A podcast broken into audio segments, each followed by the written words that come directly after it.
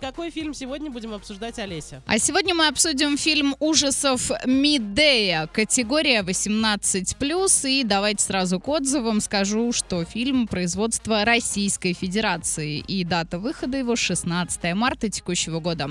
Итак, отзывы. Несмотря на то, что в фильме присутствует качественный актерский состав, а сюжет и режиссура оставляют много вопросов и не всегда понятные действия персонажей.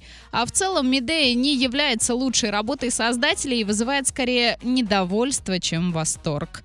Если вы не являетесь поклонником жанра, то можно пропустить этот фильм и ничего не потерять. Есть еще одно.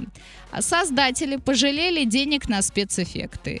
Вообще история смотрится достаточно напряженно, но недостаточно интересно. Актриса Ольга Симонова идеально вписалась в роль своей героини. Еще хочу отметить работу пусть и не главного героя Кирилла Полухина.